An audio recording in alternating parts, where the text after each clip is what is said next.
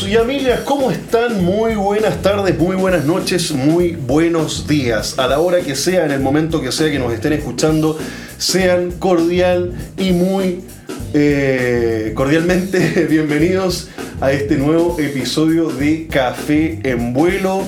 Ya estamos entrados en el mes de noviembre. Este es el episodio número 40, número 40, pueden creerlo.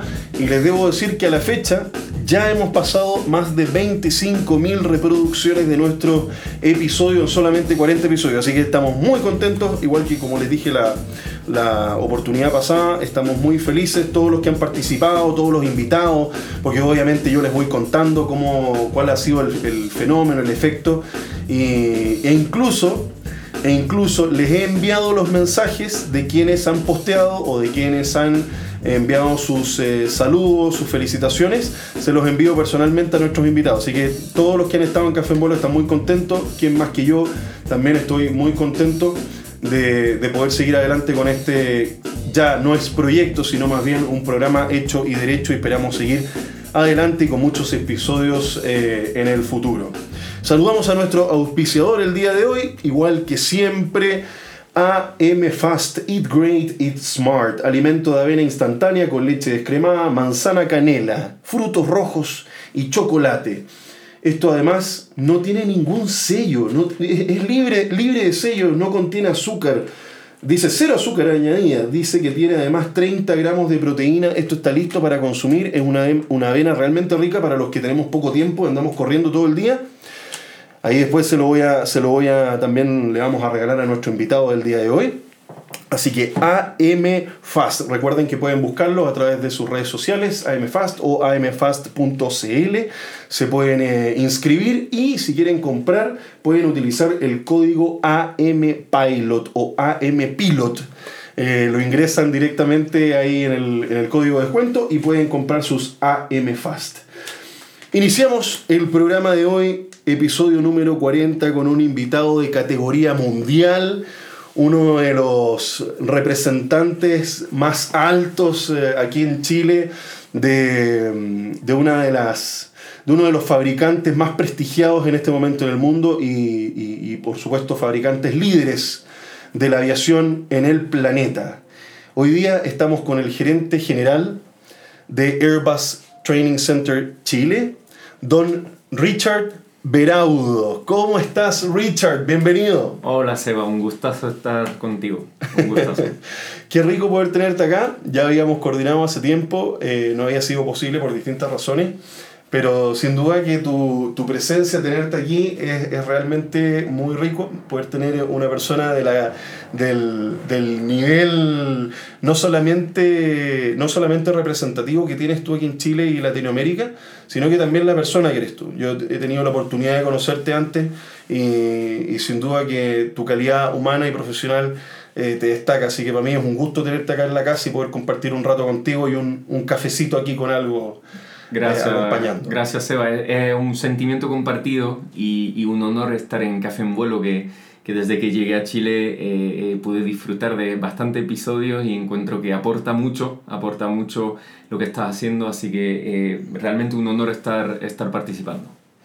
Muchísimas gracias a ti de, de, de poder estar acá y bueno, finalmente son ustedes los que aportan, son nuestros invitados, ¿no es cierto? Yo soy el el, el vil conductor aquí que solamente vamos, vamos, voy llevándolos a través de su propia historia, de su propia experiencia de vida. Y es justamente lo que vamos a hablar hoy día, acerca de esa experiencia de vida, esa historia tuya que te lleva a hoy día desarrollarte en un área que es tu pasión, que la aviación, ya conoceremos qué tan, qué, cuál es el área específica en, el, en la que te has desarrollado. Eh, pero partamos por lo básico. ¿Cómo, cómo, ¿Cómo parte esto? ¿Cuál es el inicio? ¿Cuál es la, eh, el inicio de los tiempos de cómo Richard se convierte en un apasionado de la aviación y hoy día lo puede llevar a, su día a día. Mira, yo, yo nací, nací en, en, el sureste de Francia, cerca de Italia, y ahí desde pequeñito eh, eh, no es muy, muy original lo que voy a decir, pero desde pequeñito estuve fascinado por los aviones, obviamente levantando la cabeza cada vez que pasaba uno. Y de hecho pasaba, incluso para mí el avión que, que más me ha marcado, pasaba muchas veces eh, encima de, de, mi casa el, el Concorde. Y, y, nosotros salíamos, gritábamos en el vecindario para, para, que todos los vecinos salieran a verlo cuando, cuando iba a pasar. Así que eh, eso, eso me marcó desde pequeñito, pero aún así todavía no tenía conciencia de que quería trabajar en el mundo aeronáutico. En ese momento yo, yo quería ser guarda forestal. Eso es lo que yo quería hacer. Guardia forestal. me gustaba la naturaleza y, y encontraba que era un, un, tremendo, un tremendo oficio. Y, y, finalmente la pasión realmente llegó a surgir cuando con 11 años mmm, entré en un colegio en Francia, que era un colegio ahí eh, de esta ciudad, donde hay ayudas estatales porque son zonas que, que no son eh, de mucho ingreso, donde las familias muchas veces no, no tienen mucho. Y entonces el Estado ayuda a esas escuelas de esas zonas para que desarrollen proyectos. Y yo entré en esa escuela y había un, eh, un, un, profe que, que, que, es, iba a decir era, pero no, todavía es un piloto, que es un piloto eh, instructor también en vuelo. Eh, y, y, él montó con esa plata que daba el Estado, montó un proyecto que era introducir el mundo aeronáutico dentro del colegio con niños desde los 11 años. Ah, no, y enseñarles eh, varias partes del, del, mundo aeronáutico, historia aeronáutica, un poco de, de mecánica de vuelo eh, eh, y también hacer talleres, aprender a, a, a entender lo que era el, la aerodinámica, eh, hacer, hacer unos, unos balones inflables, muchos muchos proyectos así con, con los chiquillos durante cuatro años hasta llevarlos en el penúltimo año a sacarse un, el, el, diploma más básico que existe en Francia para aeronáutica, que se llama el diploma de iniciación a la aeronáutica, el BIA se llama. Y, y yo entré ahí porque, porque... Fascinado. Fascinado, como que, oye, mira, hay, hay, se puede hacer algo que sale de, de, de, que es fuera de lo común, ¿no? De, dentro de esta escuela, me gusta, voy a meterme a eso, voy a intentar. Y desde el primer año cada año teníamos un vuelo de descubrimiento. Entonces, el primer año salimos a volar un, un PA-28 Warrior eh, eh, en el aeroclub de la ciudad. Y, y, ahí, ese primer vuelo, yo me subí al avión y dije, ya, eso es, eso es, lo, es lo mío. eso es lo mío. Eso es lo mío.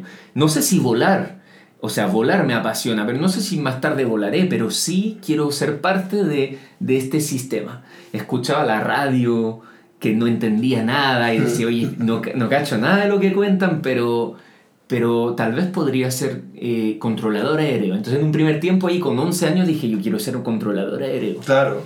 Así, así, así empezó. Llamaba la atención. Llamaba sí, la atención. totalmente. Y bueno, y, y, ahí fuimos probando más cosas, y hice un, un, hicimos vuelo en helicóptero, eh, hicimos vuelo eh, en planeador y ahí descubrí mi, mi verdadera pasión, el planeador.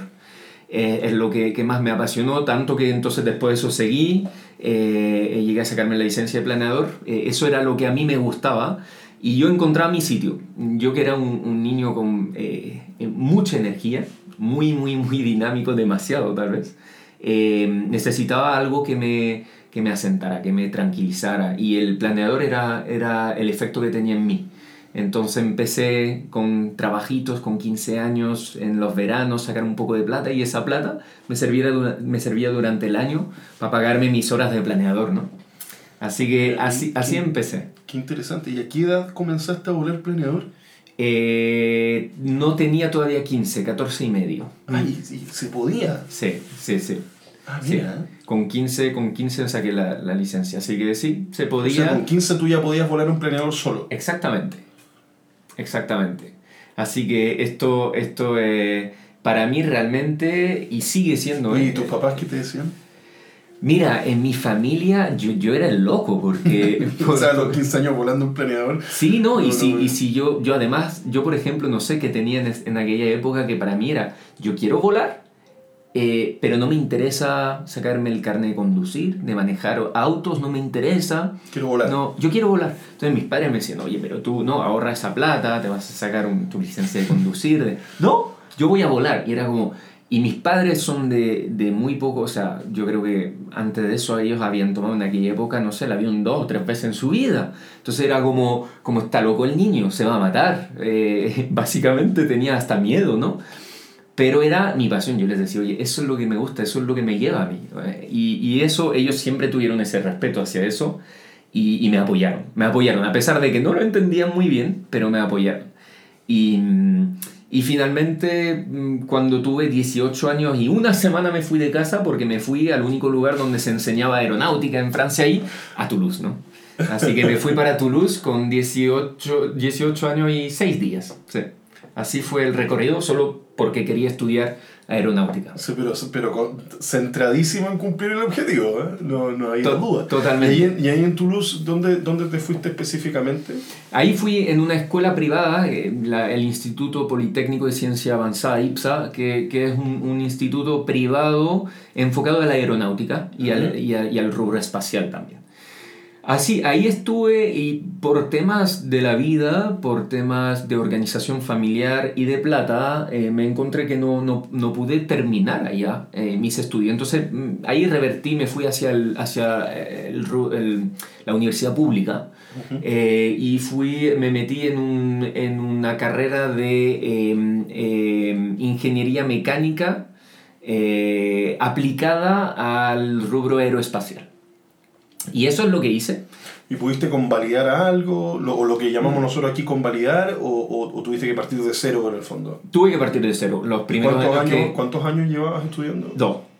Ya, Dos. Ya, o sea, Lo- no fue tanto tiempo. Exactamente, no fue tanto, lo que sí es que de todas maneras me sirvió, me sirvió a mí para, para abrir los ojos sobre más, eh, eh, más implicancia, más, más oficio, más, eh, más oportunidades del, del mundo aeronáutico. Perfecto. Estuve en contacto incluso en la parte espacial, cosas que me gustaron mucho. Claro, porque ahí ya comenzaste a hacer tus contactos. y- Exactamente, exactamente. Hice, hice unas prácticas eh, que fueron muy valiosas en el rubro aeronáutico, hice unos proyectos en el rubro astronómico también, de detección de supernovas, o sea, cosas increíbles que me, que me encantaron.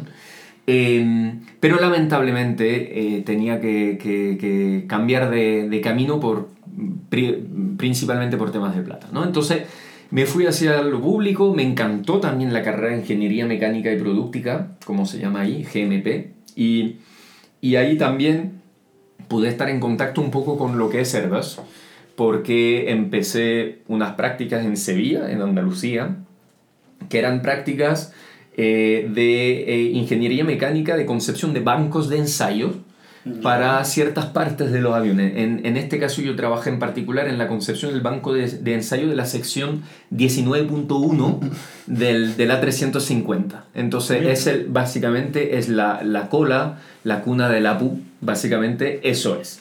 Eh, esta parte del avión eh, para la que diseñamos un banco de ensayo donde íbamos a colocar esta cola y hacerle pruebas eh, en flexión, en todas las pruebas mecánicas, en fatiga, eh, que se podía hacer. Entonces yo participé en ese proyecto, fue súper lindo y ahí también dije, oye, eso, eso es lo mío. Y ahí ya estabas, ahí, ahí, eh, esas prácticas fueron directamente en Airbus. ¿no? No, es, era un subcontrato de Airbus. Ah, es una empresa que está en Sevilla eh, que, se llama, que se llamaba en aquel momento Teams. Eh, una empresa que amé, de verdad, tengo un súper recuerdo. Eh, fue una muy bonita época eh, de, mi, de mi principio de carrera. Pero yo para poder sustentarme durante todo eso, ese tiempo, yo tuve que montarme una empresa. Yo estaba ganándome mi plata porque no tenía apoyo familiar en este sentido y necesitaba pagarme esos años de estudio y, y- Claro. y todos mis gastos. Entonces yo, yo ahí me había montado una empresa que no tenía nada que ver, que me permitía vivir y que era una empresa de limpieza y mantenimiento de edificios. Mira. Entonces yo hice eso. Nada que ver. Mm, Absolutamente nada que ver. Eh, pero era, yo- es que yo había conocido gente que, que trabajaba en ese rubro, que en esta época en Toulouse me decían, oye, yo tengo muchos contratos, no puedo, no puedo hacer todo. Entonces yo dije, oye, si me monto mi empresa, yo te, yo te, te compro esos contratos y los voy cumpliendo yo. Y funciona, funcionó así. Eh, empecé y con eso me pagaba mis estudios. Entonces yo, yo trabajaba de las 3 y media de la mañana a las 8 de la mañana, todos los días. Y luego a las 8 agarraba el metro y iba directo a la universidad de las 8 a las 6 de la tarde, básicamente. Eh, eso los días que no me dormí en el metro, porque cuando me dormía en el metro no llegaba hasta, hasta la universidad. Pero, pero eso, eso es el ritmo de vida que he tenido para poder costearme mis estudios y luego por la noche O sea, eh, súper duro. estudiando. Súper claro. duro. ¿Y a qué, a qué hora, a qué hora descansabas? Eh, la verdad es que em, le sacaba cuenta hace poco, durante esta época, como promedio yo dormía 3 horas a 3 horas y media eh, todo el año. Fue, fue un momento bastante ¿Qué, intenso. qué edad tenías ahí? Yo ahí tenía 20 19, 20 años. Sí, 20 Porque yo años. entiendo que. Yo entiendo que el, el- el- por ahí dicen, el cuerpo da. ¿Ah? el, cuer- el cuerpo da. Pero, pero mantener un régimen de vida así Mira, te, te voy a... durante tanto tiempo. Sí. Te voy a ser súper sincero, eh, es, el cuerpo da es una bonita leyenda. Es una bonita leyenda. Bonita leyenda porque el, el cuerpo da y luego te pide.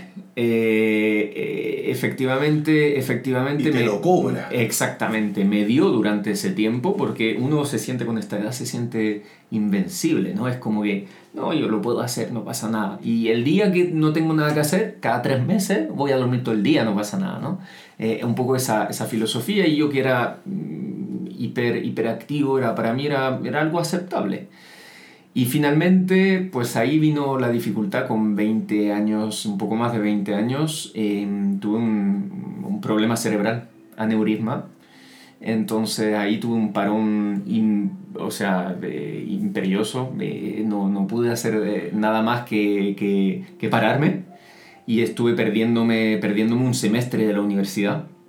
eh, porque estuve internado, hospitalizado y luego en cama en casa con, Claro, con vino, algunos... vino, vino don Juan Circadiano y te cobró todas las horas de sueño que Y me lo cobró caro, Y me lo lo cobró cobró caro. caro.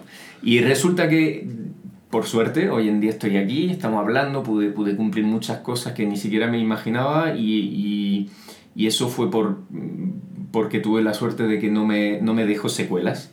Eh, este, eh, este, este juego, esta jugada que me, que me ha jugado la vida, pero... Pero sí, yo creo que eso a mí me condicionó en que primero eh, tengo que aprender, tu- tuve que aprender a- a- a analizarme, a respetarme, a respetar mi propio ritmo, mi propio cuerpo y al mismo tiempo me dio unas ganas tremendas de demostrar que a pesar de eso no me iba a parar ahí, que yo iba, iba, iba a lograr las cosas que quería lograr y, y en este sentido eh, empujé mm, como loco y, y por eso estoy aquí ahora. Oye, pero es heavy lo que me estás contando, porque...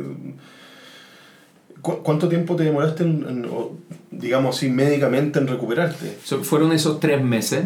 Eh, digamos que el primer mes fue un mes horroroso en el que la primera, la primera semana en particular, en la que uno tiene la impresión que no va a recuperar.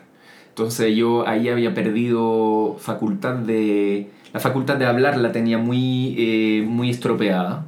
Básicamente no podía hacer frases largas ni pensar mucho en frases complejas porque se me mezclaba todo y no podía, eh, no podía expresarme correctamente. Entonces tenía que hacer frases muy cortas, pocas palabras y, y me venían un dolor de cabeza, de cabeza tremendo cuando, hacía, cuando trataba de elaborar una frase. ¿no? Entonces yo que hablo mucho, fue duro, fue duro y, y- y- uno se da cuenta, está como prisionero de, de, de, de- su propio cuerpo. Me imagino que te frustraba no poder ir seguir Totalmente. avanzando, no poder avanzar, no poder... Totalmente. Y ahí eso, eso realmente era muy fuerte durante la primera semana y luego después de eso uno se da cuenta que ya está volviendo con mucho descanso, eh, con, eh, con un seguimiento eh, neurocirurgia- eh, cirúrgico también. Todo esto hizo que uno se da cuenta, ya, hay progreso, ya estoy mejor, eh, entonces tengo que seguir en esa vía. Y ahí ya te pones más positivo y, quieres luchar y dices, ya, lo voy a conseguir, voy a por eso, y no, no me paro y, va a ir bien. Pero sí, la primera semana es la, la que yo tuve de dudas, de decir, mira, yo pensé en todos los que quiero y pensé, eh, voy a hacer una carga para ellos. Eso es lo primero que pensé. Pensé, voy a hacer un, un legumbre, no voy a poder hacer nada y voy a hacer una carga para ellos. Y eso no lo puedo aceptar. Era más, más de lo mío, de, de ser una carga para mi familia, para los que me quieren y los que quiero. Eso, eso sí lo, lo, Yo creo que eso hizo que me rebelé, me, me, me enfadé con, conmigo mismo y me dije, oye, tú no puedes estar así. Y ahí luché, y ahí luché. Y ahí ya tenías, tenías 22 años. Ni siquiera. Mm. Ni siquiera 22 años. Sí, y Pero ahí- te propusiste seguir. ¿Y co- co- cómo tomaste tu régimen de, de estudio? Pues mira, yo ahí, ahí se me acabó, al año siguiente se me acabaron los estudios eh, y, y decidí, por razones también personales, familiares, decidí seguir, seguir con, eh, con, mi, eh, con mi, mi empresa que tenía en ese momento, esa empresa que te mencionaba. que La me de permi- limpieza. Exactamente, que me permitía sustentarme. Yo decidí seguir con eso porque dije, mira, se me acaban los estudios, podría ponerme a, a buscar mm, trabajo, todo esto, pero en ese momento yo tenía otros objetivos. Quería, quería casarme. Eh, Ahí habías conocido sí, claro. la novia ya estaba- Exactamente, ya. en Andalucía, ¿no? En España. Entonces, yo, yo quería casarme, quería hacer un montón de cosas en mi vida que, que finalmente la empresa que yo tenía era una solución, me permitía sustentarme, tener horarios súper Claro. flexibles. Pese a que a lo mejor no era lo que, Exactamente, pese a que no me gustaba. exactamente, pero, pero No te, me traía, gustaba. te traía beneficio. Entonces, en ese momento, el, el, el cálculo costo-beneficio para mí era, mira, sigamos con eso. Tengo una buena cartera de, de, de, de- clientes, eh, funciona bien, puedo sacar la platita que necesito, al mismo tiempo tengo, tengo bastante tiempo libre, puedo organizarme. Me gustaba esa idea. Y, y eso, eso duró do- dos años y medio más. Y ahí, y ahí me, me alcanzó de nuevo la realidad de, oye, eh, eso es lo que quieres hacer, eso es lo que te mueve para levantarte por la mañana, realmente es lo que te gusta. Y ahí fue esa, mm, ese cuestionamiento, fue lo que me llevó a decir, ¿sabes qué? Eh, es un rubro que no es el mío, que no me gusta, que lo escogí por defecto en un momento, me sirvió, soy súper agradecido de todo lo que ha pasado. su objetivo, pero ya Exactamente, pero es ya- hora de dar el, el- el paso siguiente. Exacto. Entonces ahí, ahí, ahí me planteé volver a la aeronáutica, pero después de tanto tiempo era como, ya, ¿qué hago? Porque no tengo experiencia finalmente. ¿Qué hago? Y de nuevo yo dije, mira, a aperrar, ¿no? Como, como siempre, a ti te gusta eso, tienes pasión, demuéstralo y, y la gente lo va a ver. Y yo, yo fui con esta idea, entonces fui a buscar eh, una pega que tenía relación con la aeronáutica. Y fíjate que había una empresa que era un subcontrato de Airbus y que hacía pegas administrativas para Airbus. Y yo dije, mira, eso de momento yo nunca me quedo sin trabajo. Yo dije, no, no puedo quedarme sin trabajo, me meto en eso y veremos, veremos, ahí estar en contacto con Airbus, veremos. Claro, pero, pero ya Exacto. por alguna parte llegabas. pues. Eso es. Entonces, yo digo, eso era un poco la puerta trasera, siempre digo eso, porque era un poco, yo pasaba de noche, había luz, una puerta entreabierta, la abrí, me metí y dije, oye, eh, esto es el edificio de Airbus, vamos a ver, entró por la puerta de atrás y veremos lo que pasa, ¿no? Y, mm, y finalmente, eh, durante esos meses, justo después de eso, estuve a cargo de, de registrar a todos los pilotos e instructores de Airbus en, su, eh, en sus cursos e-learning. Y los registraba y además hacía la pega, la pega sucia de enviarles los mails cuando se atrasaban y no cumplían. Entonces, como que te vamos a desactivar tus competencias, no vas a poder trabajar más. Eh, esa era, era la, pega, la pega sucia que yo hacía. Pero amé poder tener esa oportunidad porque resulta que yo estaba en, una- en un cuartito cerrado, con poco contacto con la gente, en medio del training center. Y a mí como me apasionaba, yo, yo volaba planeadores, me, me apasionaba ese mundo, yo cada vez que tenía una pausa café, me sacaba mi café y me iba corriendo al, a la- al piso superior donde estaban los instructores, los jefes de instrucción, todo esto. Y me metí ahí a hacerles preguntas. Oye, les he asignado un curso que es de ETOPS. Oye, me cuenta un poco más qué hay dentro del curso. Entonces ellos vieron mi interés y me explicaban y, y intercambiábamos mucho. De hecho, me dieron acceso a algunos cursos que yo pude sacarme así y yo feliz de la Me vida. imagino lo. eh, Exacto, y me imagino lo, la cantidad de historias y gente y los pilotos que conociste y la, la red de contactos se te amplió, pero Sí, de manera tremendo. gigantesca. Tremendo, estamos hablando de que yo administraba este pequeño pool ahí que eran de 125 instructores en total, imagínate. Y, y de ellos yo creo que el promedio de cantidad de horas de- debería ser por, por los 15.000 horas, el promedio, ¿eh? Claro. O sea, eh, gente de mucha experiencia, que habían volado en cualquier parte del mundo, así que eh, súper, súper, súper interesante. Y eso, eso me llevó a que ellos vieron mi pasión y, montaron un nuevo servicio, que era un servicio de eh, planificación de estrategia de estandarización de los instructores pilotos. Y básicamente era agarrar el parte FCL, eh, de la reglamentación de la EASA y eh, entenderlo a tope para ser capaz de aplicarlo en la estandarización de los instructores y además añadirle la filosofía de safety de la compañía, añadirle una capa suplementaria. Y esa capa la estaban diseñando, pero era el principio. Entonces me, me preguntaron, oye, ¿tú te interesaría tomar el puesto de liderar eso de la planificación estratégica de la estandarización? Tendrías un equipo de tres personas contigo, todavía en, en subcontratación, pero, pero podrías hacer eso y así nos demuestras cómo, cómo te va. Yo no entendía nada del parte Excel, pero nada, nada. Y yo, y yo los miré y les dije, oye, mañana, cuando quieras. ¿Cuándo y me, partimos? Y, y me, y me fui para casa y lo primero que hice, me metí a la página de la EASA y descargué el parte Excel y cuando vi los miles de páginas dije, uff, ¿en, ¿Dónde qué, me en qué me he metido? ¿En qué me ¿En qué me he metido? Pero ahí, ahí estudié, estudié en particular toda la parte que tenía que ver con, con, con lo- los instructores y la reglamentación en cuanto a la instrucción. Y, eh, y estudié eso como loco durante días y días y días.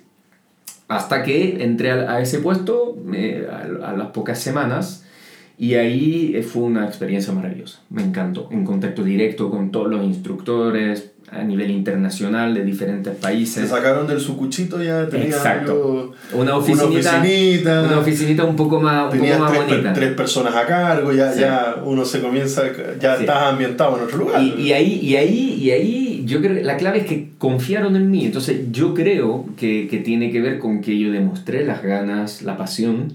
eh, pero también, y no es, no es amenorar el éxito decir esto, es que también tuve una, un factor suerte, ¿no? Que era importante, que estuve en el buen lugar, en el buen momento, con las buenas personas y supe demostrarles que, que, que yo podía valer para eso también. Y fue, fue súper lindo porque, porque hubo una confianza, hubo mucho challenge. Eh, me metieron en situaciones muy complejas para, para probarme, eh, pero a mí me ayudó a desarrollarme tremendamente. Entonces, eh, eso fue lindo y duró, duró unos, eh, unos dos años y medio. Y al cabo de esos dos años y medio, fíjate que uno de los instructores que le hice toda su planificación de estandarización, eh, un día eh, se viene a sentar conmigo y me dice, oye, hoy no me siento aquí para que me expliques qué entrenamiento tengo que hacer, qué, qué e-learning tengo que hacer, ya estoy hasta acá, eh, ya he terminado, ya llevo tres meses, terminé mi estandarización, ahora me voy a ir para mi misión, ¿tú sabes dónde me voy? Y le digo, sí, tú, tú te vas a, a Indonesia, ¿no? A, a liderar como Head of Training al centro de entrenamiento allá. Y me dice, sí, voy a ser Head of Training y también General Manager, voy a ser gerente general del centro. Me dice, y lo que pasa es que para mí es mucho. Y le digo, sí, ¿en qué te puedo ayudar? Me dice, pues mudándote. Y le digo, mudándome, o sea, ¿qué me- ¿de qué me estás hablando? Y me dice, pues vuélvete a tu casa, habla con tu señora y si tu señora está de acuerdo de irse a vivir a Indonesia, yo te quiero como número dos del centro y, y estamos hablando de un proceso que va a tomar dos o tres meses, en dos o tres meses estás allá. Eh, y va a ser el gerente de operaciones de este centro porque yo quiero a alguien que tenga tu actitud y que tenga tus capacidades. Y yo, para mí era inesperado, yo digo, oye, increíble. ¿Te lo desayunaste? Sí, no, sí. Realmente una novedad así. Así que me fui, me fui para casa. Contento, me imagino. O sea, como un niño. está en llamas. Como un niño, y- pero con miedo, con miedo a que mi señora me diga, oye, ¿sabes qué? Eh, Indonesia, no. Entonces tenía miedo de que a ella no le atraiga el, el, el challenge, porque tenía que ser una decisión de, de entre De dos. familia, sí, sí, sí. Entonces finalmente se lo presenté, ella muy pragmática, no, eh, como que le, le, le gustó, se alegró, pero me dijo, ya, analicémoslo, lo analizamos juntos. Y finalmente después de semanas de estudio de la cultura indonesia, de las ciudades de Indonesia, de la geografía, de todo, ella me dijo, ¿sabes qué? Vamos. Y entonces pude dar la respuesta positivo, positiva y a los pocos meses me encontré de gerente de operación ahí en El número 2 de un training center. Exacto. Y era un training center eh, eh, con muchos desafíos. Un training center de nueve simuladores. El único training center manejado por Airbus que tenía tres marcas. Boeing 737-900ER, eh, ATR y 320 Airbus. Así que multi, multimarca, ¿no? Y eso, eso nunca volvió a pasar después de eso en ningún otro centro de Airbus. Así que eh, es un centro que tiene una historia particular. Y, y eran nueve simuladores, eh, propiedad de la aerolínea allá en Indonesia, y nosotros éramos eh, los que administraban este centro para, para tratar de realzar los estándares de... Pero de el centro era Airbus. El centro le pertenecía a la aerolínea, los simuladores también, y nosotros habíamos firmado un contrato con ellos para administrárselo, Perfecto. para hacer que funcionara en forma eficiente, segura. Claro, ellos, perfecto, ellos hacen el contrato con Airbus directamente. Exactamente, Ya. así es. Y, Wow. y, y eso, y fue, fue igual un momento súper lindo de mi vida. Eh, Indonesia es un país maravilloso, también muy duro, la capital, vivir en la capital, en Yakarta, es, es muy difícil, muy difícil. Es una, es una ciudad caótica, sin infraestructura. Eh, eso puede hacer que a nivel de higiene, por ejemplo, haya muchos problemas. Yo estuve enfermo muchas veces comiendo, comiendo en restaurantes allá. Eh, entonces hay que, hay que ser sólido para, para aguantar mucho tiempo en Yakarta. Pero estuve dos años y dos años durante los cuales yo quise especializarme y Airbus me dio esa posibilidad. Yo pude especializarme en los sistemas del 320 con mucho estudio durante esos dos años y finalmente me, me saqué las calificaciones para, para ser instructor en suelo, ground instructor de, de, de los sistemas del 320. Entonces, básicamente, lo- las primeras sesiones de los cursos iniciales para piloto, en los que se hacen una PT y, y en sala eh, con, con eh, el System Knowledge, eh, toda la parte de conocimiento de los sistemas, yo pude, pude llegar a, a ser calificado para dar esa parte con, con alumnos, con clientes. Y eso fue, fue maravilloso para mí. Y como me descubrí esa pasión de, de la enseñanza también, que yo siempre, a mí siempre me gustó compartir, pero ahí, ahí lo asenté como que así es, me encanta enseñar. Eh, me metieron a un curso para probarme. Eh, los instructores que teníamos ahí en Indonesia quisieron hacer un- una, una experiencia, un, un experimento conmigo y me metieron al curso APIC, que es el curso de Airbus Pilot Instructor Course, eh, en la parte core, en la que enseñamos a los pilotos y a los instructores todas las técnicas de enseñanza, pedagógicas, didácticas, eh, con mucho roleplay, con mucho trabajo de, eh, de, de facilitación, eh, donde abarcamos todas esas filosofías, también filosofías del entrenamiento por competencia, todo esto. Y me metieron ahí para probarme, para ver si realmente era lo mío. Y resulta que lo era, porque después de ese curso decidieron eh, entrarme a un proceso para poder calificarme para ser yo tutor en ese curso. Es decir, yo dar ese curso a otros instructores. Dar tú la clase. Exactamente.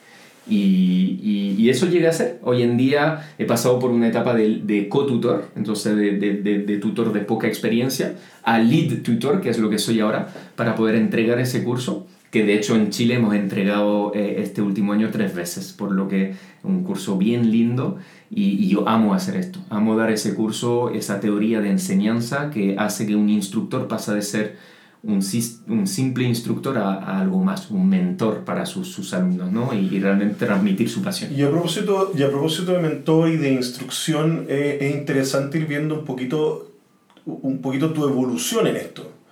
Porque de pasar de mandar, ¿no es cierto?, los correos de notificaciones, Sí.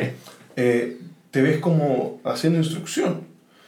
Y hacer instrucción eh, hoy, día, ho- hoy día en la aviación va más allá que solamente dar instrucción. Hoy día también significa liderar un equipo humano, ¿no es cierto? Y poder ser eh, un influenciador directo en esas personas. Y para eso hay que tener una, una aptitud y una actitud distinta. Ah, ah, Existen muchos pilotos, eh, uno, uno siempre ve, hay, hay muchos pilotos, sí, efectivamente hay muchos pilotos, pero no todos tienen la aptitud y la actitud para poder influenciar a las personas y no solamente ser un buen líder en la cabina, sino que también ser instructores.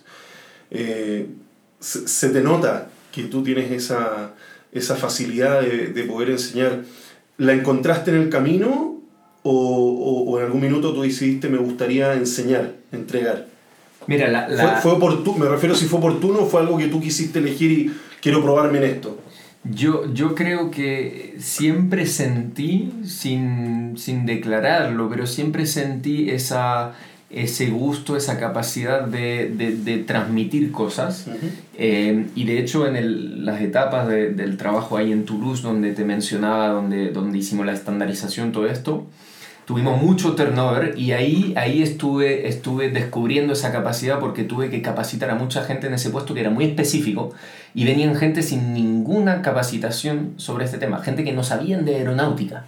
Y había que explicarle el parte de FSL, la filosofía de, de Airbus en cuanto a estandarización, eh, el, el mundo complejo de los pilotos, que es un mundo aparte, y de, a gente que no, no tenía ni idea. Eh, y y ahí, ahí ya empecé a sentir que me gustaba. Y de hecho, la empresa, esta empresa misma, a mí me pedía hacer capacitación. Eh, me pedían sobre temas específicos poder hacer capacitación a, a, a gente del equipo, incluso de, de otras áreas eh, de este equipo de, de la empresa de subcontrato de Airbus en la que estaba. Eh, así que ahí, ahí empecé a sentir, pero para mí era como que ya, cuando se me da la ocasión lo hago. Y cuando vi esa oportunidad, estando en Indonesia, de que faltaba instructores de sistemas y que a mí me encantaba la parte técnica, yo estudié ingeniería mecánica en aeroespacial, eh, ingeniería aeroespacial inicialmente, me encantan esos temas. eh, y yo dije, yo, yo, yo puedo hacerlo, yo puedo hacerlo y, y Airbus me dio la oportunidad de estudiar para eso. Y ahí, ahí me di cuenta que me encantaba.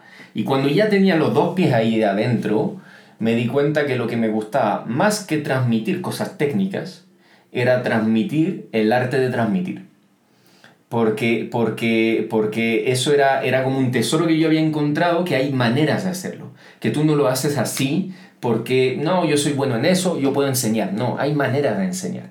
Y si tú dominas esos métodos, si tú dominas esa filosofía y, y crees en ellas, vas a ser un maestro, una persona eficiente en cuanto a transmitir eh, competencia, aptitud, actitud, conocimiento, sentimiento, emoción, vas a poder transmitir eso. Entonces ahí dije, sí, sí, eso es lo que quiero hacer. Y ese curso de APIC para mí fue un regalo, fue un regalo. Fue exactamente lo que a mí me gusta, poder transmitirlo a los instructores pilotos. Y que ellos puedan luego con esas herramientas aplicarlo a su campo mucho más técnico para ser, para ser instructores de alto nivel. Ese, ese es lo que me ha, me ha movido. Y así fue el recorrido. Y tú, y no, y además das en el clavo, porque tú mencionas, esto es un arte, ¿Mm? es, es eso, es, un arte, y es, y como te digo, va más allá de ser solamente piloto, esto es, esto es un complemento eh, que de repente hasta es medio intrínseco, o sea, no, no, no, no, no es una persona, esto no, no de repente nace de la nada, ¿me entiendes? Esto se va forjando con los años, y, y- y- pero uno tiene que tener algo, algo eh, dentro que es distinto, que te hace diferente. Por eso está, hay mucha diferencia ahí entre, en, en, un campo tan específico como es la instrucción, que hoy día, como te digo, instrucción para mí no es solamente instrucción, va mucho más allá que solamente instrucción. Es liderar, es ser el mentor, ¿no es cierto? Ser este gran maestro. De eh, hecho- es muy interesante. De hecho, lo que mencionamos eh, como gran parte de la filosofía, la filosofía de este curso es que la instrucción solo es una gorra del, del, del instructor. Imagínate. Eh, y tiene que ser capaz de quitarse esa gorra y ponerse otra. Y, y las otras son, bueno, básicamente la facilitación, lo que algunos pueden llamar el mentoring. Y hay muchas maneras de llamarlo, pero instruir, transmitir conocimiento solamente es una pequeña parte del- de la pega, del trabajo de un instructor. Es una, una gorra, pero tiene que ser capaz de, de, de probablemente sea cambiarse. la más fácil. Y que Exactamente, probablemente sea la más fácil. exactamente. Pero sí, ah, también es un tema de los que podríamos hablar, hablar y hablar y es realmente muy, muy atractivo y es muy lindo. Muy lindo. Así es. Eh, ¿Cuánto tiempo estuviste en Indonesia? Tuve dos años, fue, fue un, dos, fueron dos años ultra intensos, ¿eh? Lo que hemos com- comentado, fueron muchas cosas en dos años, pero, pero, pero me gustó el desafío. Y al final de esos dos años, eh, básicamente mm, parece que mi trabajo fue valorado, eh, que se, se, se notó los resultados que habíamos tenido, mis ganas, mi, dina- mi dinamismo también. Eso, eso creo que es lo que fue valorado y por eso se abría un proyecto, se había firmado aquí un contrato con la aerolínea local, Sky Airline en este caso, para poder eh, eh, entregar eh, training aquí en Santiago sin, sin haber ni siquiera un centro de entrenamiento acá. Entonces había que, había que hacer algo y como había que adaptarse muy rápido, porque el proyecto tenía que ir muy rápido, eh, uno de los requisitos era culturalmente ser capaz de adaptarse y yo hablaba español. Entonces eso ya era un punto a mi favor, eh, además del historial que tenía ahí y por lo que desde Casa Matriz eh, de Airbus decidieron llamarme y proponerme el desafío de liderar un proyecto de ese tipo en en una, en un tiempo extremadamente corto y con, entre comillas, la, la, zanahoria delante, a ver si la iba a alcanzar, que era, si, si tú consigues eso, tú, tú, vas a poder evolucionar. Tú vas a llegar, después de haber sido gerente de operaciones de un centro grande, después de haber liderado un proyecto desde cero, de crear un centro, vas a poder tomar la eh, gerencia general de este centro. Y, y, yo, lo mismo que para ir a Indonesia, dije, ¿dónde firmo? ¿Cuándo, cuándo, ¿cuándo vamos? Eh, acepté, acepté al tiro, obviamente, eh, decisión familiar, ¿no? Pero, pero aceptamos al tiro y teníamos ganas de esa, de esa etapa, por lo que, por lo que en, en, el espacio de dos meses hicimos el traslado entre Indonesia y Chile sin, sin siquiera pasar por Francia, no, no pudimos hacer ni mudanza, fue, fue Todo realmente directo. flash, totalmente flash. Y llegué aquí en agosto del 2019. Eh, lo único que me encontré fue un campo de pasto, donde me dijeron ahí, mira, hay un dibujo hecho en Paint, que esto debería ser el, el training center, Un ¿no? croquis. Exactamente. Y, y el arquitecto, se había elegido un arquitecto y no había nada más. Y, y básicamente el retroplanning nos decía que teníamos que empezar el- la construcción el día mismo. Entonces, bueno, lanzamos licitación, eh, buscamos un- un- una empresa de construcción y finalmente empezamos eh, el primer palazo el 5 de diciembre de 2019, sabiendo que eh, dos meses antes había ocurrido el estallido social en Chile. Entonces ahí Airbus apostó, apostó a que Chile iba a ser una, un- para el futuro una apuesta ganadora, a pesar de que había muchos cambios eh, que podían afectar los negocios, pero pero, pero aún así, Airbus, Airbus apostó de que Chile iba a ser a nivel regional un centro, y ya es un centro eh, aeronáuticamente hablando, un centro importante. Entonces, eh, seguimos con el proyecto, construimos, eh, después de tres meses de construcción vino la pandemia, cierre de frontera, eh, con un simulador en el puerto en Inglaterra, imposible traerlo porque los puertos estaban cerrando. Tuvimos el, el día del cierre de del, del puerto en, en, en Inglaterra, tuvimos que dar el go para que saliera el simulador, porque si no, no salía, básicamente. Eh, así que estuvo en el mar durante dos meses y medio eh, sin saber si iba a llegar a Chile porque, porque los puertos en Chile también estaban con problemas. Bueno, toda una historia. Llegó el simulador. Finalmente este simulador eh, nadie lo podía instalar porque los únicos que pueden instalar ese simulador son los fabricantes y los fabricantes venían todos de Inglaterra.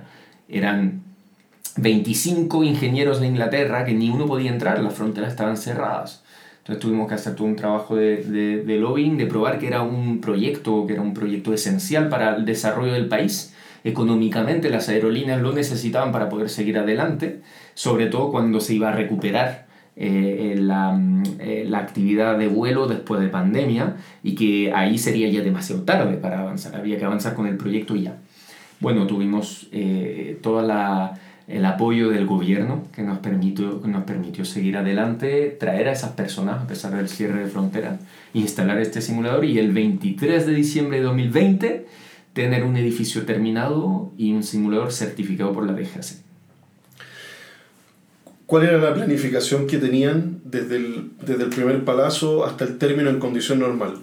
Digamos que en condición normal una obra así eh, debería haber durado, eh, estábamos con un- un- una proyección de nueve meses de, de construcción. Finalmente, finalmente fueron en total, eh, porque terminamos lo- lo- las terminaciones a principios de 2021, en total fueron 15 meses. Eh, pero pudimos mitigar esto al, al instalar el simulador sin eh, haber terminado algunas termi- terminaciones del edificio para no atrasar obviamente las operaciones, que era lo más importante, era nuestro foco. no podía, no podía Era nuestro foco, era nuestro foco, pero, pero así lo, lo manejamos, fueron sí, alrededor de 15 meses de, de, de obra en total. O sea, casi, bueno, no, no alcanza a ser el, el- el- doble, pero, Pero, pero es casi el doble, son Es- casi... Exacto, es, es 60% más debido a que durante la pandemia, ¿qué es lo que pasó? Eh, bueno, la obra tuvo que pararse en un tiempo, durante casi dos meses, estuvo totalmente parada.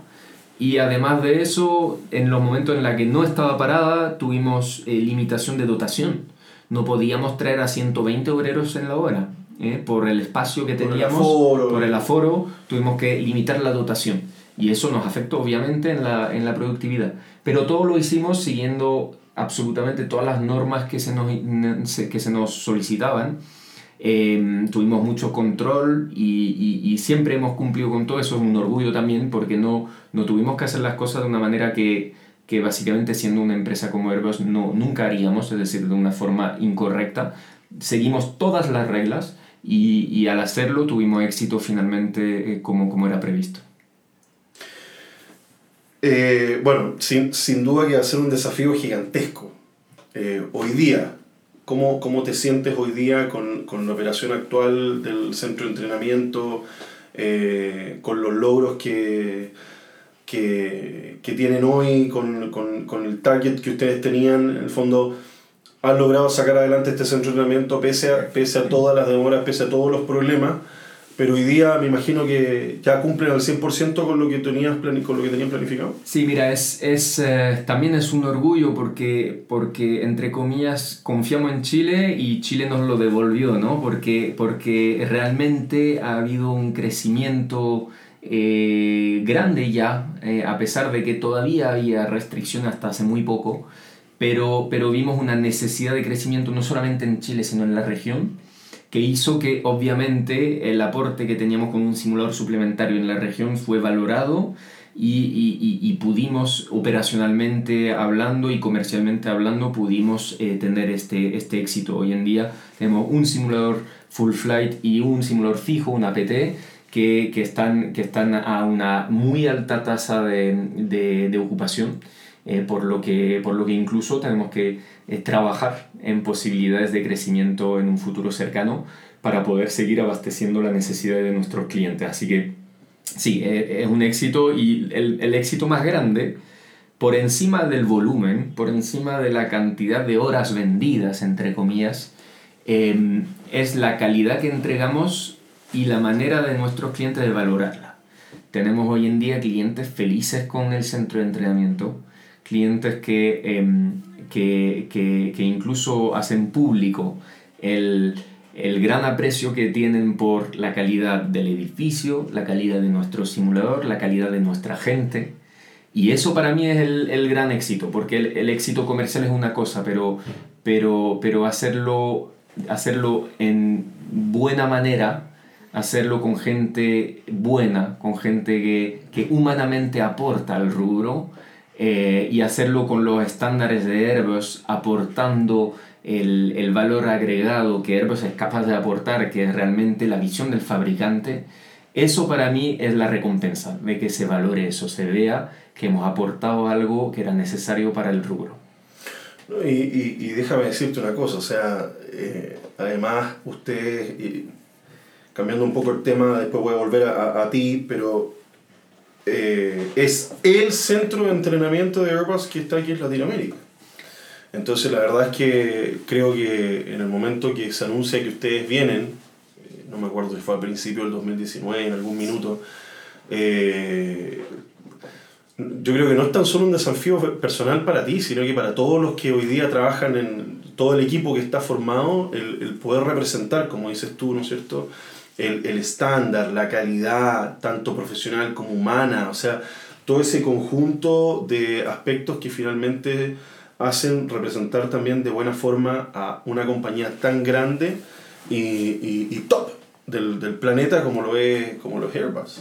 Sí, y es un orgullo justamente que, que, que Airbus mm, haya dado esa posibilidad a, a Chile de, de liderar eso. Duda, en la región, de, de poder tener esa vitrina de que, primero, confiamos en Chile, confiamos en la capacidad de que en Chile se puede invertir a largo plazo, se puede eh, ver a largo plazo un crecimiento que va a ser un crecimiento sano en el que obviamente todos los actores tienen que jugar su papel y Airbus es uno de ellos, tenemos que jugar nuestro papel, tenemos que acompañar a nuestros clientes. No podemos vender eh, eh, más de 200 aviones y, y, no, y no acompañar a nuestros clientes. Y eso es lo que hace también eh, una particularidad de Airbus y por esa, esa, esa potencia que tiene Airbus en la parte de servicios de acompañamiento de sus clientes y el, el, entrenamiento es uno de los servicios que, que, que ofrece Airbus. Obviamente hay, hay más, pero el entrenamiento es una de esas ramas y, y es un orgullo que, que, que, hayamos decidido, a pesar de toda la contingencia, de todos los problemas, decidido invertir en Chile para nuestros clientes chilenos. Y luego también para la región, porque eso va a irradiar automáticamente. Claro, por eso es lo que te digo. O sea, aquí en Sudamérica no hay nada, no, no, no había Airbus, no existía Airbus. Entonces eh, es súper potente el posicionarse aquí en Chile y que hayan decidido finalmente, oye, aquí, aquí lo queremos eh, y se están siendo eh, un... Por eso te digo que hay muchos ojos mirándolos, porque finalmente ustedes tienen un potencial de crecimiento aquí en la región, pero gigantesca. Y ya sabemos que por excelencia, en este momento, eh, el Airbus, Airbus en cuanto a, sus, a su tipo de aeronave, ¿no es cierto?, eh, es, la que está, es la que está liderando. O sea, no es, no es casualidad que estén aquí porque además está el Airbus 320 y el 321 y en algún futuro el, el XLR, por ejemplo, son aeronaves que, que dominan los cielos a, nivel comercial en, en, la aviación aquí en Sudamérica. Eso es, no, no, yo no estoy inventando nada, ni porque estás tú acá, ¿me entiendes? Es, es, una realidad. Es una realidad, entonces sí, yo creo que hay mucho, mucho espacio ahí. Sí, o sea, cuando tú miras, estamos hablando de, de de las tres aerolíneas chilenas más importantes que tienen eh, obviamente una, una, visibilidad y una acción y otros AOC también, entonces en toda la región eh, tienen, tienen importancia que, que, hoy en día 100% de su flota monopasillo es a 320. Entonces, y, y, y han renovado su confianza en Airbus puesto que, eh, puesto que, que, ha habido más pedidos que se anunciaron esos últimos meses o esos últimos dos años y, y, incluso hay una evolución, una flota que es siempre más joven, siempre más eficiente en, en, en, en combustible, como, como lo es el, el, Neo. El 321 Neo también que llegó a, a Chile, en el futuro el, el, el Extra Long Range estamos hablando de, de, realmente clientes que no, que no que siempre apostaron a que Airbus era la mejor opción. Entonces, ¿cómo no íbamos nosotros a corresponderle en eso, de que, también íbamos a apoyarlo in situ, en su base, con capacidad de entrenamiento de sus pilotos? Para, nosotros fue, obvio que era necesario. No, pero de todas maneras. Y ahora quiero volver a ti. quiero volver a ti. Yo, te quiero preguntar, con todo lo que, con todo lo que has eh, vivido y, bueno, ligado súper fuerte a Airbus. Podría haber sido, podría haber sido otra, otra tu historia, pero la verdad es que ah, durante toda tu carrera has estado ligado fuertemente a Airbus. Eh, más encima bandera nacional, ¿no es cierto? Francés, o sea, eh, creo que, creo que van, van de la mano, han ido de la mano durante toda tu, tu vida. ¿Qué, ¿Qué, es lo que, mm, y más encima ahora, que has desarrollado en el, en el aspecto de la instrucción, eh, ¿Qué es, lo que, ¿Qué es lo que le gustaría, dónde te gustaría estar, Richard, a lo mejor en, en 10 o en 15 años más, eh, desarrollando? ¿Cuál, ¿Cuál es tu visión a futuro? Yo sé que, eh, yo sé que eh, el centro de entrenamiento hoy día es tu, tu, objetivo principal, lo tengo claro. Pero, pero ¿dónde te gustaría estar a lo mejor en 10, en 15 años más? ¿Algún proyecto que te gustaría seguir desarrollando? Mira, e, es una excelente pregunta porque la, la, respuesta más fácil sería decirte, no, yo, yo de momento no me concentro en lo mío, ¿no? Es así. Yo Por eso yo me tiré 10, 15 años más. Me, me concentro en eso, pero, eh, pero obviamente, mira, la belleza de Airbus es que es una empresa eh, tremendamente grande y que ofrece un abanico de oportunidades increíble. De hecho, de verdad, y no es por hacer publicidad, pero, pero, pero estamos tratando de reclutar eh, talentos. Airbus ha abierto eh, eh, campañas de reclutamiento grandes eh, esas últimas semanas. si hay algunos que nos escuchan, métanse a, a, a, la página Airbus Carrier, donde van a encontrar todas las vacantes, que son miles, y, y donde pueden dejar incluso currículum, aunque no, no haya una vacante en particular que, le, que, le, que les interese. Pero trabajar en Airbus te da un montón de oportunidades. Y en particular, Mira, yo no sé dónde estaré en 15 años. Lo que sí sé es que quiero estar en algo que me gusta, en algo que me hace levantar por la mañana con la sonrisa. Y eso, primero sé que es el rubro aeronáutico y que es Airbus, ¿vale? Pero además de eso, dentro de Airbus, yo sé que cumplir con ese criterio hay muchas cosas que me pueden permitir cumplir con esto. Básicamente el entrenamiento de piloto me vuelve loco. Yo no quiero perder ese contacto con la instrucción. Eso es un primer, un primer punto. Pero luego, de aquí a 10-15 años, nuestra industria está, está siendo revolucionada y Airbus es pionero de, de esta revolución eh, en el sentido de que estamos hablando a futuro de aviones que no van a funcionar con los mismos combustibles, sino que eh, apuntamos a algo más limpio, algo más... Y en eso, en este sentido, hay muchos proyectos muchos proyectos. Entonces, eh, participar en proyectos que pueden tener que ver con nuevas energías, con eh, básicamente el futuro de nuestra industria, obviamente me motiva. Eh, y si puede ser relacionado con el entrenamiento. ¿Eh? es decir, las nuevas tecnologías de, de nuestros futuros aviones, enlazado con cómo lo comunicamos hacia, hacia, hacia, hacia los pilotos, hacia el mundo también de los técnicos, de mantenimiento. Ahí hay un montón de retos de, de, de instrucción. Y, básicamente yo por eso te digo que me veo donde, en algo que me guste y tiene que ver con aeronáutica y con instrucción. Pero la, el campo de posibilidades es infinito. En este sentido, en Airbus es infinito. Así que yo no me preocupo por dónde voy a estar en 10 o 15 años. Yo sé que si hago lo que amo y lo hago con empeño, seguiré teniendo oportunidades como esta de Chile que fue maravillosa, que es maravillosa, en la que estoy disfrutando cada día porque hemos hecho algo que agrega valor. Y, yo sé que siempre habrá una oportunidad así. ¿Cuál es el paso siguiente del, del centro de entrenamiento hoy día? Mira, eh, tú lo visitaste, lo conoces. Sí. Eh, eh, oportunidad, la, la, hermosa oportunidad, la verdad. y fue un gusto recibirte ahí. Y a todos los que escuchan, si en algún momento quieren pasar, nuestro centro siempre tiene sus puertas abiertas eh, para visitar, obviamente. Es un centro que ha sido construido para, con tres bahías, es decir, tres, tres emplazamientos para simulador. Hoy en día tenemos uno, entonces tú te puedes imaginar que eh, las próximas etapas va a ser obviamente seguir creciendo en cuanto a volumen que podamos ofrecer, puesto que nuestros clientes necesitan aumentar ese volumen en los próximos meses y años. Entonces, obviamente, las próximas etapas va a ser traer un segundo y en el futuro un tercer simulador, rellenar este espacio, obviamente, para, para sacar todo el potencial de, de, esta entidad, de este edificio.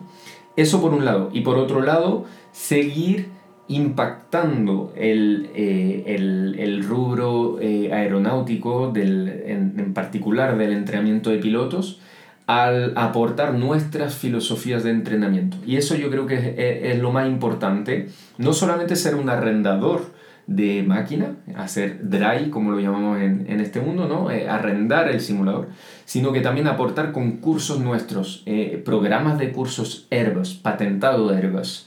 Em, y eso lo podemos hacer, es lo que llamamos el, el WET, entonces cursos, cursos propiedad intelectual de Airbus que entregamos eh, con instructores nuestros, estandarizados por nosotros, bajo los famosos estándares que te hablé que yo implementaba ahí en, en, en Toulouse.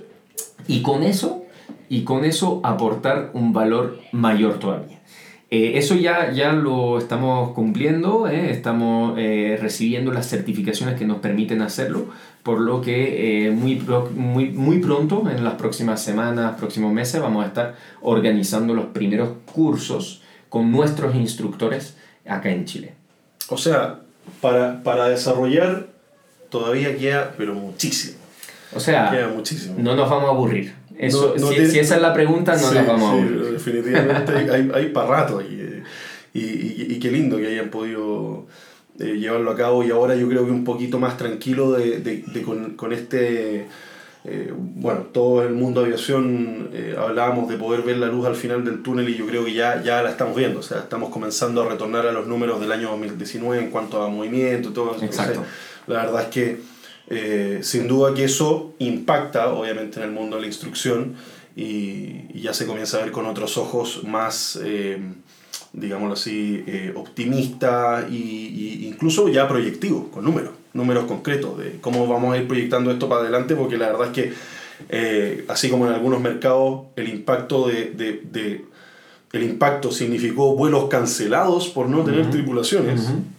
Yo creo que hoy día, para el rubro de Chile o de Latinoamérica, Sudamérica, eso como es, esa prolongación a lo mejor ha ayudado a poder verlo de mejor forma y poder calcular esa proyección en el tiempo de mejor manera. Totalmente. Y básicamente la necesidad de entrenamiento está creciendo tremendamente. Estamos hablando de una cantidad de pilotos. Eh, pueden, pueden ponerle en Google GMF, Global Market Forecast de Airbus, y van a ver la cantidad de pilotos que se necesitan para los, los próximos años. Es espantoso. Mm. Significa que nuestros clientes nos necesitan acá en Chile, en Argentina, en Perú, en Bolivia, en toda América Latina, eh, como en el mundo finalmente, pero para nuestros clientes de, Sudamérica en particular, eh, eh, el mensaje es este, sabemos cuáles van a ser las necesidades en los próximos meses y años y no los vamos a abandonar, estamos acá justamente para apoyarlos en ese crecimiento que va a ser súper desafiante. Perfecto. Oye, Richard, yo eh, bueno, sin duda que una, una, una, hermosa carrera y siempre que esté ligado al área de la instrucción lo hace más bonito todavía porque no solamente lo vives tú en conjunto con, el, con, con, vivir esta pasión de tu mundo aviación, sino que también lo vives y lo entregas. Eh, porque una cosa sí es una cosa entregar tu trabajo por la aviación y eso es una, algo que uno disfruta personalmente, pero poder entregarlo además a través de otras personas y poder instruir, influenciar y poder eh, dejar esa pequeña semilla que por muy estandarizado Airbus que tengas, al final del día siempre vas a entregar algo tuyo personal, que es parte de lo que uno trae de la casa, es parte de lo que uno eh, entrega de ese mensaje que te, ha forjado, ¿no es cierto?, en las buenas y en las malas, lo, que, lo que te tocó vivir. O sea, todo eso, toda esa historia finalmente, algo de eso y, ah, de esa esencia lo estás entregando en un aula o, hoy día traes a través de tu, de, su, de, tu centro de entrenamiento. Así que primero agradecerte nuevamente por compartir, por tu transparencia, querer venir a entregar tu historia de todas las cosas que has vivido, siempre eh, es, es, lo valorado. Es el espíritu del programa, yo te lo dije. Ese es el espíritu del programa. vamos a hablar aquí de, del sistema hidráulico del avión. Eh, era lo que queríamos, era lo que, lo que muchos de los que auditores ¿no es cierto? quieren escuchar, lo que a mí me gusta, con lo que disfrutamos y la pasamos bien con el relajo que tenemos. Y, y junto con eso ahora pedirte una reflexión, pedirte una reflexión personal y entregarle ese mensaje a quienes nos están escuchando y, y, a lo mejor incluso entregarte ese mensaje a ti mismo de repente. Volver, volver atrás y, y volver a enviarte ese mensaje de energía, de motivación que se nota, se nota que te ilumina y, y te, mantiene, te mantiene con esa energía distinta cada día para seguir adelante. Así que, por favor. Bueno, eh, gracias a ti y definitivamente la reflexión que, que a mí me, me, mueve constantemente y que fue, yo creo, la que me la que me empujó hasta donde estoy y no creo haber logrado cosas tan grandes, creo que queda mucho por lograr, eh, pero, pero sí estoy orgulloso de, de, lo que sí se hizo y del apoyo que he podido tener eh, de, de, todas partes, familiar, eh, de gente que se encontraron en mi camino y me, y me empujaron hacia arriba. la lección que yo saco de esta es que no, está, no hay que darse por vencido nunca. ¿Por qué? Porque básicamente yo llegué a un momento en el que estaba haciendo algo que no me llenaba, que no era mi pasión, que no era lo que me gustaba, en el que había tenido problemas de salud grave y, y podría haber ahí renunciado y decir, ¿sabes qué? Ya, mira, estoy fuera. La aeronáutica ya, aunque es mi pasión, ya, ya, ya no es lo mío, estoy afuera y, y me quedaré afuera. Y no pasa nada, voy a hacer mi vida así. Podría haber renunciado así, eh, ¿Estaría disfrutando de cada día como lo estoy haciendo hoy en día? No creo. Entonces, para mí la lección fue esa, la fuerza de voluntad que uno tiene, que depende en gran medida de la pasión que uno le pone al, al realizar las cosas, te puede empujar incluso cuando estás en, en, en la situación más desfavorable posible. Te puede empujar hasta el top, hasta arriba. Y eso lo sentí, lo sigo sintiendo, porque, porque para mí la vida es así, eh, es continua y cada día hay que volver a, a tener ese pensamiento para, para, volver a empujar hacia arriba, pero, pero creo que es lo que a uno le permite finalmente mirar hacia atrás, estar orgulloso, satisfecho, haber hecho cosas bonitas y que te llene. Entonces eso yo creo que es mi, mi reflexión. Muy bonita reflexión. Oye, te agradezco nuevamente tu, tu presencia aquí, eh, el haberte dado el tiempo de, de venir a la casa y, y, y, y, con toda la naturalidad que pudiste expresar tu historia. Eso yo creo que eso, eso es lo que uno más valora. Todo el relajo y lo rico de haber podido compartir contigo este rato, este cafecito y, haber conversado un rato acerca de, tu, de tus desafíos anteriores y lo que viene hacia adelante, que es muy interesante. Yo creo que es muy, muy interesante lo que se les viene hacia adelante. Bueno, muchas gracias a ti por la confianza. Así que nada, pues, amigos, los dejamos. Eh, hasta un próximo episodio. Esperamos que tengan una excelente semana y recuerden que nos pueden compartir a través de nuestras redes sociales. Eh, compartan este episodio, este episodio número 40, con sus amigos, con sus familiares, con alguien que a lo mejor eh, está pasándola mal, que quiere un mensaje de motivación, de superación, ahí está, pues comparten, tienen que compartir Café en Vuelo. Eh, así que eso, los dejo, que tengan un excelente día. En el momento que nos escuchen, como siempre, bienvenidos nuevamente. Así que nos escuchamos en un próximo episodio de Café en Vuelo.